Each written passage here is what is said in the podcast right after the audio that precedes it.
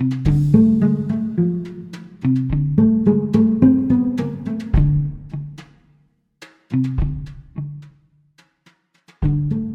я болела, у меня было время подумать про фрустрацию, что вообще фрустрировать плохо. Это что значит? Ну, давай, скорее всего, я слово фрустрация использую а, неправильно в контексте его определения, но я говорю про то, что слишком долго пережевывать какую-то мысль, страдать, в общем, думать об этом, как-то анализировать, это вообще плохо. А еще понимать, что значит слишком долго. Да, ну, то есть, когда ты говоришь, нет, когда ты говоришь слишком больше, долго, больше, больше 10 минут. Нет, когда ты говоришь слишком долго, то это, в общем, универсальная в общем, э, формулировка практически для всего. Что бы ты ни делала, делать это слишком долго, вот в этой формулировке, это уже не очень здорово. Ну, потому что там уже появляется это слово «слишком», которое означает, что это делалось дольше, чем человеку нужно, хотелось бы и так далее. Вопрос, как определить, где это самое «слишком». Да я на самом деле вообще думала про то, что вот эти все фрустрирования, вот, а надо мне это, а не надо мне это, а хочу я это, а не хочу ли это, а будет ли мне этого хорошо, а мне вот страшно, а мне не страшно. И, и вот эти все мысли, которые тормозят от какого-то действия, они все плохо. Мы бы уже выяснили, что я вообще про действие, часто про необдуманное. Ну, давай, знаешь, все-таки с терминологией еще тогда это откорректируем, этот момент, чтобы было понятно, о чем мы говорим. Все-таки фрустрация это не совсем... Ну, то есть, смотри, фрустрация это... Ну, лучше, наверное, дать этому определение, чтобы было тогда понятнее, о чем мы говорим. Формально, фрустрация это такое состояние, ну, психологическое состояние, которое возникает в результате невозможности удовлетворения каких-либо потребностей. Ну, реальной невозможности или э, такой воображаемой, предполагаемой. То есть, по сути, это означает, что когда я что-то хочу, но не могу этого получить. Но я могу не мочь это получить по нескольким причинам. Да, и вот, это, и вот это фрустрация. А ты, а ты больше да, э, описываешь ситуацию, когда... Э, Прокрастинацию.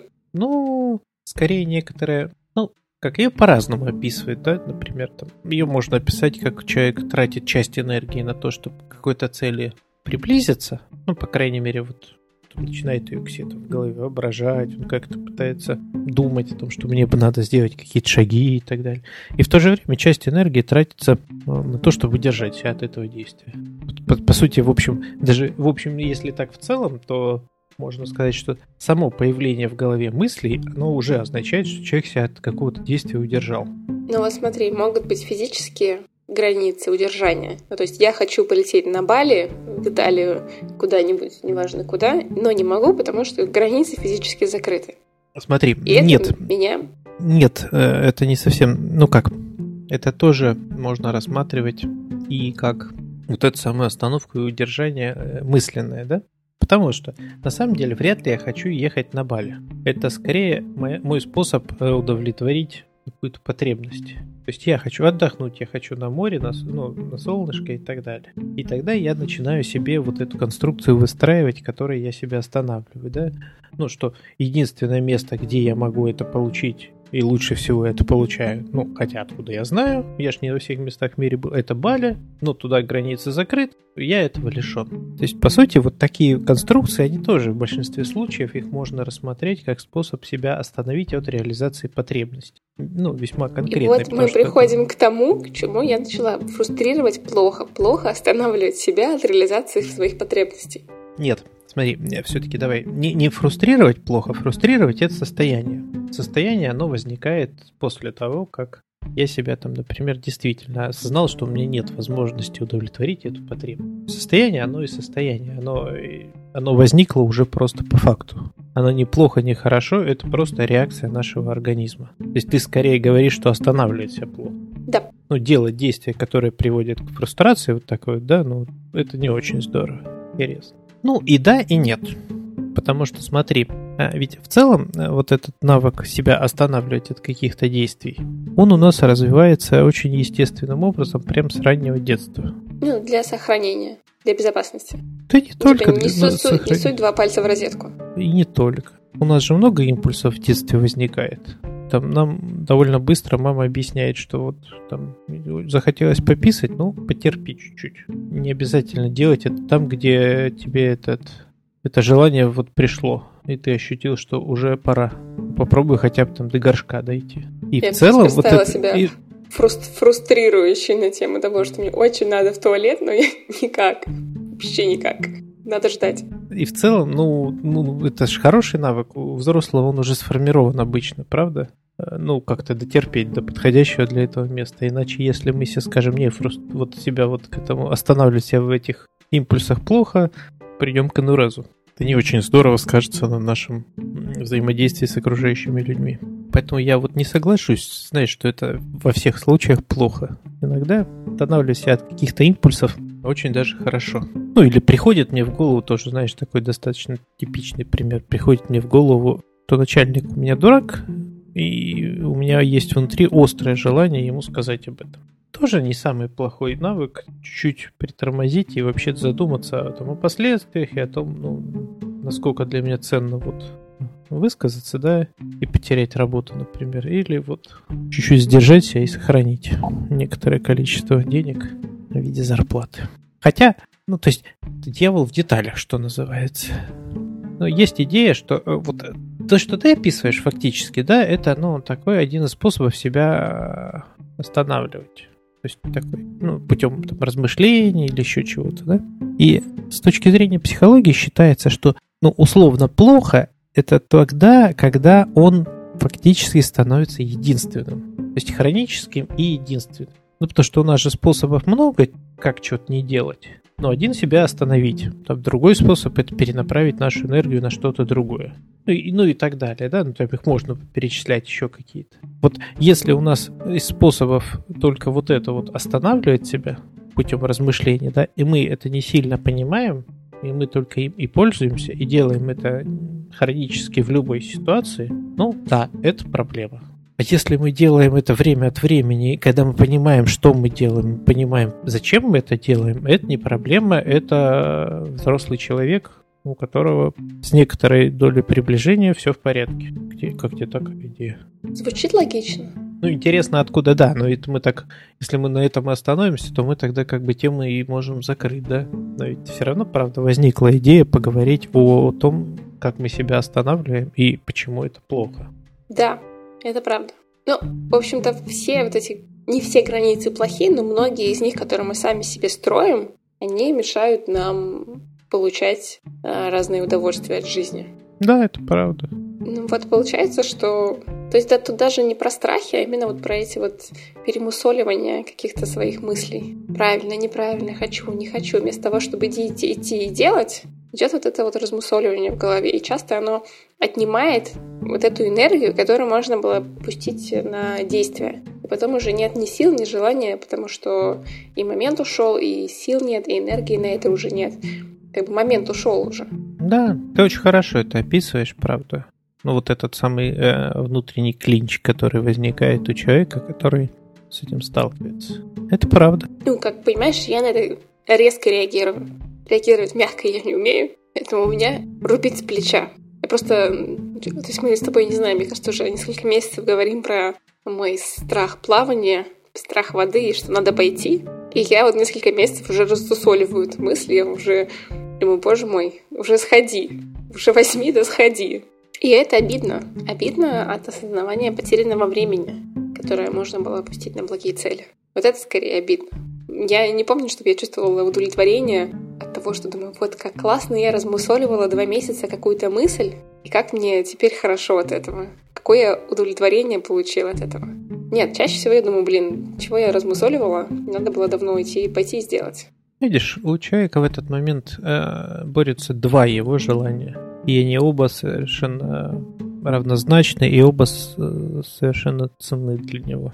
Одно – это получить что-то, удовлетворить потребность. Второе – это ну, что-то другое. Ну, например, там обеспечить свою, действительно, как ты справедливо отметил, свою безопасность. Ну, не утонуть, например. Да, но это же может Или быть... не испытать какие-то чувства там, да, страх, стыд, вину, я вот очень не хочу туда попасть, да, и поэтому я себя буду удерживать. И эти два желания, они равнозначны, потому что да, я могу себе говорить, ну, возможно, я не утону, возможно, я не испугаюсь, возможно, я не буду стыдиться. Но ведь мы же и не знаем, получу ли я удовольствие. Ровно так же человек себе говорит, возможно, я и не получу удовольствие. Это что ж мы воображаем? Возможно, да. Но вот это получается, что мы варимся в этом незнании, я могу и получить, могу и не получить. Это код Шрёдингера. Удовольствие Шрёдингера. Это правда, и это нормально, когда у нас это возникает время от времени. Если я обнаруживаю, что я со всеми своими желаниями обхожусь одинаково, вот таким вот образом, это проблема. И в то же время это совершенно нормально, если у меня с чем-то одним это возникает. Ну там, или время от времени возникает. То есть, ну, обвинять себя в том, что я обладаю одним из характерных для человека защитных механизмов довольно странно.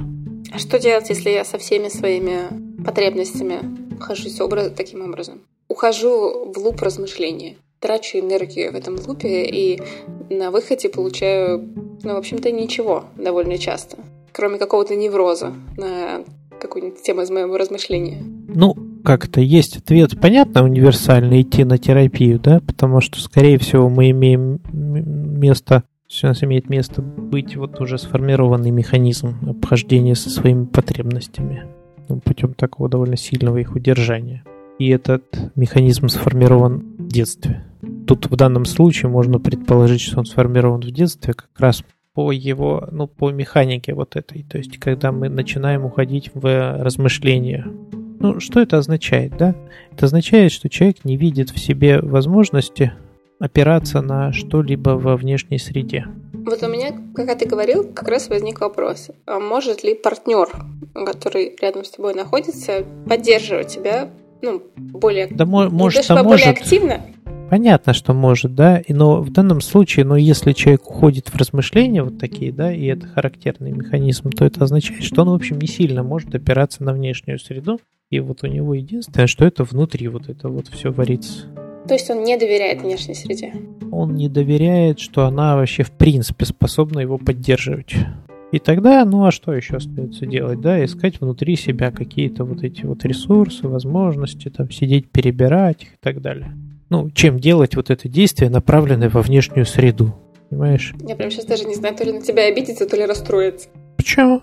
ну, сказать, какой ты противный. В смысле, ну, я же на себя, это же я про свое плавание сейчас думаю, это же моя тема была. Я, я про тебя не думал, я думал про целый механизм, да, в общем, про то, что я же неспроста сказал про детство, да, то есть если вот, ну, если человек не очень доверяет внешней среде, это значит, что у него этот механизм был сформирован в детстве. Причем, ну, по сути, это означало, что некоторые возможности опираться на родителей, ну, предположим, на маму, ну, в данном случае, ну, легче предположить, что на маму не было. Тогда ребенок, ну, понимал, что его реакция, она не встретит поддержки, ну, вот желание чего-то там. Либо будет проигнорировано, либо будет встречено, ну, какой-то не очень соответствующей реакцией. И он тогда ну, приучается эту реакцию удерживать. В смысле, действие удерживать. Ну, то есть, если ребенок в детстве звал маму своим криком, а мама вместо того, чтобы прийти и сказать, какой-то у меня хороший, да, не приходила, либо приходила, но начинала ругать его, да, то ребенок начинает понимать, что окей, ну, похоже, вот это желание-то у меня есть с мамой пообщаться, да, я ее уже полчаса не видел как, ну, то есть бесконечно времени прошло для ребенка, но э, я должен это желание внутри себя удержать, потому что, ну, естественное действие закричать и позвать маму вызывает у мамы не, ну, не очень приятную реакцию, да. Соответственно, ну, либо это безнадежное занятие, либо это опасное занятие. И вот так формируются первые э, такие, знаешь, опыт, когда внешняя среда не поддерживает мои действия. Остается внутри себя переживать это и думать, ну, как я тогда сам себя могу это развлечь, удовлетворить тем временем, да, ну, и когда эта реакция внешней среды хроническая, то и у ребенка формируется хроническая невозможность на нее опираться. А зато он прекрасно учится опираться на свои мысли, на свои там какие-то логические рассуждения и так далее. Ну, в общем-то, звучит неплохо, я бы сказала. Ну, по пока звучит так себе. а что неплохо тебе звучит? Мне всегда казалось, что умение опираться на себя, на свои мысли, на свои выводы, оно не такое уже частое. Просто часто люди предпочитают опираться на другого человека и действовать под чужим выводом, нежели по своим. Ну да, ну у этого есть последствия. Видишь, то есть как только мы начинаем в какую-то сторону уходить в крайности, то возникает вот последствия, которые ты описала. Человек не в состоянии доверять среде внешней. Вообще ни в каком виде, да, там не в состоянии ожидать от нее поддержки и удовлетворения потребностей. И начинает внутри себя это превращать вот в этот длинный процесс удержания себя. В общем-то, тема начиналась намного проще, чем она получилась. Я когда начинала тему про фрустрацию, вообще не думала про то, что это означает недоверие к внешней среде. Ну, есть такая идея, что вот у нас есть вот эти механизмы, даже которые развиваются со временем, да, как... Ну, то есть, в целом, даже вот если предположить, что, ну, так развить эту идею, то там наша способность мыслить на вот оттуда же, в том числе. Ну, то есть, если бы мы, ну и так упрощенно, если бы мы могли брать и удовлетворять свою потребность в окружающей среде, то ну, необходимости мыслить у нас бы не было. Мы бы просто что-то делали. То есть у нас наше, наше существование, оно было вот непрерывным действием по удовлетворению наших потребностей. Секс, наркотики, рок-н-ролл. Да, да, в какой-то степени. И вот остановка нас вот перед какими-то действиями, она как раз и вызывает вот этот процесс мышления, да, ну, что мы начинаем раздумывать, а надо ли сделать, да, а как это сделать, а как лучше это сделать и так далее. Ну, смотри, если мы знаем, что этот механизм работает так со всеми нашими потребностями, то, в принципе, можно из этого порочного круга в какой-то момент выйти. То есть, если ты понимаешь, что ты начинаешь слишком много думать, ты такой, ну, в общем-то... Понимаешь, это ты опять начинаешь, ну, сразу этот ярлычок думать. уже подвесил. Не, ярлычок про порочный круг, понимаешь? А думать-то все равно неплохо. А любое думать раздумие... А любое раздумие все равно, а, ну, не, ну как-то, оно уже означает, что я себя остановил. То есть, если я чуть-чуть хотя бы подумал, да, вот про то, что я делаю, это все, я уже остановился на вот это время. Потому что я мог не думать, я мог уже делать. Ну, я про где вот эта круг, граница? который длится очень долго, который уже Вот где граница, где граница про очень долго? Ну, когда это становится некомфортным. Ну, то есть, мне кажется, в принципе, ты можешь отловить момент, когда ты начинаешь, что ты уже слишком долго думаешь, что тебе уже об этом не, не, не то чтобы неприятно, но, может быть, в каком-то моменте тяжело думать, что это эмоционально выматывает. Правда. И смотри, если допустить идею о том, что это связано с ну, некоторым недоверием к а, окружающей среде, ну, что она поможет и удовлетворит мои потребности, то идея про то, что ну соберись тряпка, моя любимая, она, ну, она становится очевидно, что она не помогает и не поможет в большинстве случаев, потому что у человека нет доверия к тому, что там. То есть он, ну, как только он начнет себя собирать, у него в, ровно, в равной степени будет расти, ну, как ты думаешь, какое чувство? Я не понимаю, как это происходит. Ну, смотри, вот ты стоишь, вот если вот представь себе, ты стоишь у края пропасти, ну, в твоей картине мира, да, которая будет означать, что я сейчас сделаю шаг и, там, не знаю, Хотя на самом деле в реальной жизни ты понимаешь, что ты сейчас стоишь просто перед дверью, за которой сидят твои друзья, и ты пришла на вечеринку, да? и тебе нужно сделать этот шаг, но ты что-то там смущаешься, это туда зайти. И вот ты перед ней стоишь и думаешь, ну, зайти или не зайти, да, я вот они меня обрадуются, увидев меня, или, ну, не заметят, вообще проигнорируют мой приход. И вот стоишь вот в этом вот балансируешь. И хотя объективно ты в реальной жизни стоишь перед дверью, но внутри себя ты вообще стоишь перед краем пропасти, да, что ты сейчас делаешь вот этот шаг и можешь рухнуть на какое-то адское дно где там ты вообще... думаешь, вечеринка тебе не понравится, решаешь, разворачиваешься и уходишь. Да. Ну, это не самый плохой вариант. Ну, ты описываешь ситуацию, где ты просто зависаешь вот в этом всем и стоишь вот уже полчаса. Это момент, когда я не доверяю окружающим. В общем, да, и я, я не знаю, как бы на что опираться, да. А если я доверяю окружающим, то я не думаю перед этой дверью. Э, я думаю, но в целом я там мне есть на что опереться, да, там я могу как-то. Типа там мои друзья, там, там точно да. все будет хорошо. Да, да. Кто-то обо мне там позаботится, познакомится с остальными, кого я не знаю, и так далее. Или там будет ко мне хорошо относиться, даже если я буду там сейчас заикаться от смущения. И вот я стою перед краем этой пропасти, да, и вот как ты думаешь, какие чувства начинают нарастать при мысли о том, что, ну, соберись, тряпка, сделай этот шаг вперед? Паника? Ну да, страх, ужас, паника, да. В общем, они расти будут про- пропорционально, чем больше я себе буду говорить, соберись и делай этот чертов шаг. Все этот шаг делают, но это очень просто, что ты тут себе А потом ты делаешь этот шаг, и тебя отпускает. А если это... не делаешь шаг, начинаешь Знаешь, больше падать. Вот в то, вопрос в том, что ну вот, вот это вот заставить себя, оно вызывает рост вот этой паники и ужаса. И именно про, я именно про это. Ну, что этот способ, он э, просто вызывает обратную реакцию усиления вот этого сопротивления. Нам кажется, что я вкладываюсь только в одну часть, а на самом деле я вкладываюсь в обе сразу тогда. Насколько я себя усиливаю, подталкивая к своей воображаемой цели, настолько же я усиливаю и вот ту часть, которая непроизвольна ну, не думая об этом, да, которая нас будет останавливать. Поэтому вот этот способ, вот, ну, путем заставления себя, он не очень эффективный, как ни странно. Несмотря на его как, как будто некоторую популярность и... Э, вот. А эффективно только терапия. А эффективно, скорее, знаешь, все-таки, ну, э, в данном случае терапия, в данном случае умение, ну, наработка некоторого доверия к, к тому, что может быть поддержка со стороны но это правда длительный процесс, да, то есть если уже сформировалась вот такая штука, то никуда не деться, но некоторое время она будет сохраняться. И в целом, вот, ну, видишь, ты же описала только мыслительное торможение, да, ну, себя, а там же они разные могут быть еще. Ну, человек от того, чтобы себя остановить в каком-то действии, может там заболеть, например. Ну, это про психосоматику. Да, про психосоматику, которая, по сути, в общем, тот же механизм может э, обозначать, что человек себя остановил от того, чтобы что-то сделать. Ну, он мог это просто сделать мыслями, да, а мог сделать заболеванием. Тут мне нужен лайфхак, знаешь, как это, как принимать решения быстро. А зачем? Ну, это же выход из ситуации, когда не надо учиться доверять э, окружающему тебе миру, но при этом не впадать в фрустрацию.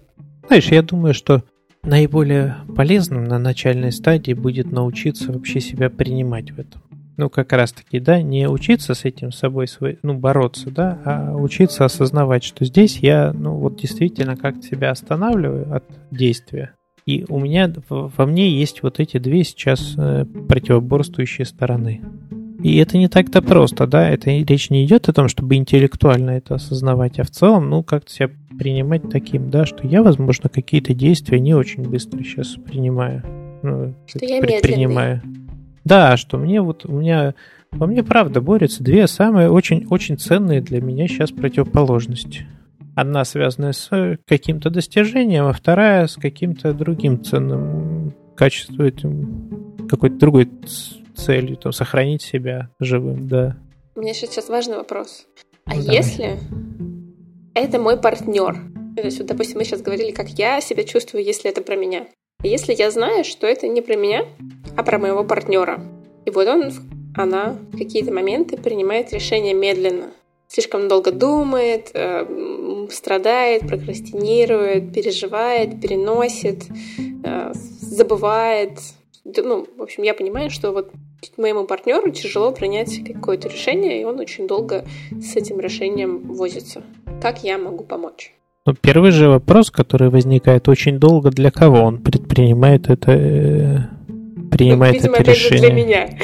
Вот сейчас как я могу помочь кому тогда, себе или ему, да? ну, кому, кому после этого, после этой помощи нужна, должно стать помощь. легче? да. Кому после этого нужна помощь? Кому после этого должно стать легче, мне или ему? И вот тут может возникнуть конфликт интересов. Слушай, ну если это важное решение, ну знаешь, типа там тебе надо, тебе болит зуб, и тебе надо сходить к врачу, но ты не идешь, там, две-три месяца, не, недели, а, хотя надо было сходить там еще четыре недели назад, ну по-хорошему. Понимаешь, я ж, э, вот я не могу просто пропускать это, я как на бытовом уровне вот вроде как будто понимаю, а когда я начинаю ну, тоже с тобой разговаривать все-таки как психолог, я не могу пропустить вот это надо. Ну, потому что тут возникает вопрос, кому надо? Тебе надо, ему надо, или зубу как, каким-то образом странным надо. Ну, по-хорошему, ему надо. человеку, у которого болит зуб, а мне надо, потому что я переживаю за человека, которому болит зуб. Я же вижу, что он страдает, мучается зубной болью, и ничего с этим не делает. Мне же надо спасать, помогать. Я же не могу просто принять, что человек такой, ну я вот буду медленно умирать от абсцесса. Ну да, то есть получается, что ты тогда другому человеку а, говоришь, как ему э, надо жить. Лучше. Как правильно. Да, и как, как ему лучше, да. Угу. Ну, видишь, в данном случае понятно, что вот, вот с одной стороны вроде как будто понятно, но на бытовом уровне, что мы часто так делаем, действительно часто. А с другой стороны, э, тоже понятно, что в данном случае надо нам, и нам здесь нужно не с человеком разбираться прежде всего, да, как им сманипулировать для того, чтобы достичь нужного нам результата, а разобраться в своей собственной вот этой вот плохо выносимой какой-то потребности что-то сделать добро. с другим человеком. Ты знаешь, вот э, причинить добро это одна история, или это что-то про меня вообще. Ну, например, у меня внутри какие-то э, нереализованные свои потребности, да, и я таким образом в других людях нахожу их.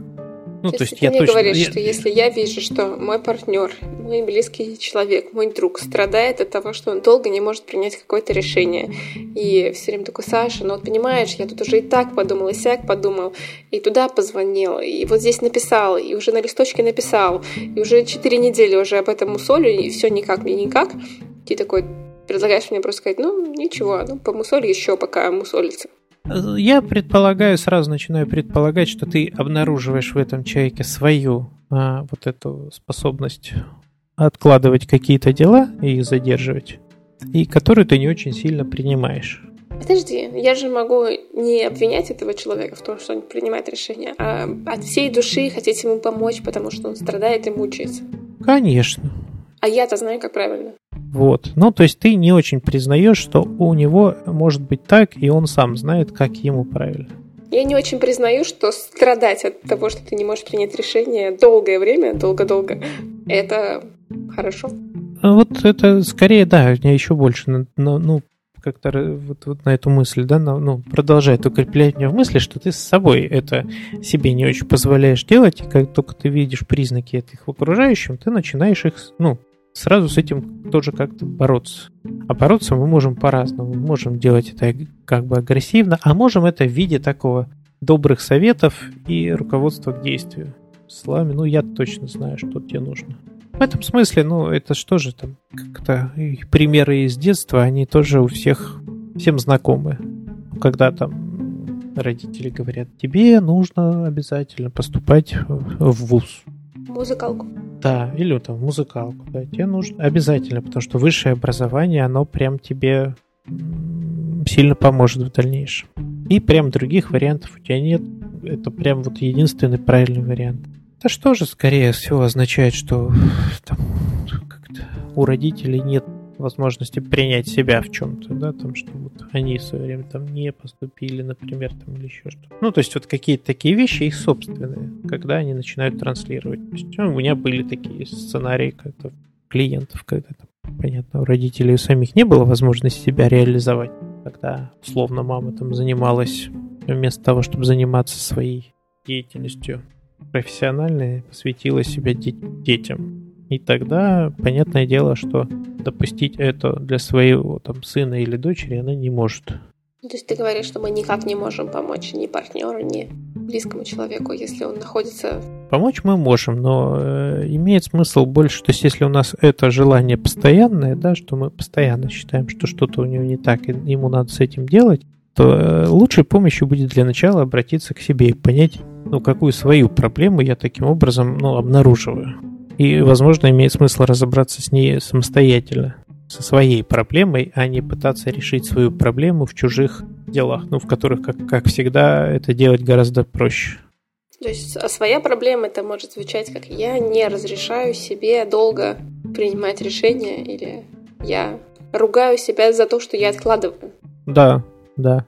И вот, ну, вот для начала эта формулировка прекрасная, да, и вот с этой формулировкой уже можно, ну, там, некоторое время разбираться в терапии, пытаясь понять, как у меня это сформировалось, почему я себе не разрешаю, почему я думаю, что я должна быть максимально эффективна и вообще не терять ни секунды на вот эти колебания, сомнения, раздумья, почему я не, не имею права там на полдороги сворачивать, возможно. И обязательно должна дойти до вот этой намеченной цели. И, ну, то есть, ну, это, это просто такой типичный набор, знаешь, который может это сопровождать, вот этих вот формулировок. Там важно еще, конечно, ну, там поискать свои собственные формулировки, то есть не пользоваться вот этими внешними, универсальными, ну, потому что там действительно нам их предлагают в всяких статьях, там еще где-то, да, и мы такие читаем, о, ну, это типа похоже на то, что у меня есть, и мы ее хватаем. А вот в терапии это ценно, да, то, что клиент может свою формулировку подобрать. И э, там буквально замена одного слова даст ему гораздо больше. То есть он поймет, что вот это вот точно моя формулировка. Я именно так себя останавливаю. Я именно так себя потом за это ругаю. Именно вот такими словами. И ну, этот сильно, сильно больше помогает ему в продвижении потом. Ну, потому что за этими словами он может действительно что-то понять. Ну, ему что-то может прийти из его действительно реального его опыта. Кто действительно его так останавливал, да? Кто привел к тому, что у него такая формулировка сложилась. Как ему теперь с этим можно обходиться тоже? То есть это вопрос, правда, достаточно долгий, ну, в плане того, что это вопрос терапии, но он вполне возможный. То есть это не то, что сформировалось и все, так останется. Ну, да, ответ такой не к своему близкому человеку лезть в этот момент, а разбираться, пойти с собой. А помогать близкому вообще-то, ну, не самая плохая идея начинать ему помогать только когда он попросил. Ну да. Ну, то есть спросить его, там, тебе нужна помощь в этом? Если он сказал да, то, в общем, можно еще спросить, как я тебе могу помочь. Или там сказать, у меня вот есть, могу ли я тебе вот так помочь? Он говорит, ага. Или не, не надо. Ну, потому что твоя помощь меня скорее усиливает страх. Ну, то есть, если вот в этом образе, да, я стою, значит, на краю пропасти, и в этот момент кто-то подходит, давай я тебе сейчас помогу. Толкаешь такой. Под, подтолкну, да, то вообще-то, ну, знаешь, вот я когда себя представляю, я понимаю, что я в этот момент не благодарность к человеку испытываю, а скорее буду оглядываться и искать палку. Ну, чтобы как-то держать его на максимальной дистанции от этого помощника, от меня. Ну, понимаешь, да? И в этот момент ты рискуешь скорее сильно испортить свои отношения, хотя внутри тебя как будто, ну, то есть это ощущается, что я человеку помогаю, и даже наружу я тоже могу честно, ну, честно говорить, что я сейчас вообще у меня, иде... у меня цели-то хорошие были. Тенция была помочь человеку, а он не оценил, не понял. Противный такой, плохой. Плохой. Неблагодарный. Да-да-да, а он стоит с палкой такой, зато живой. Что, записались? Записались.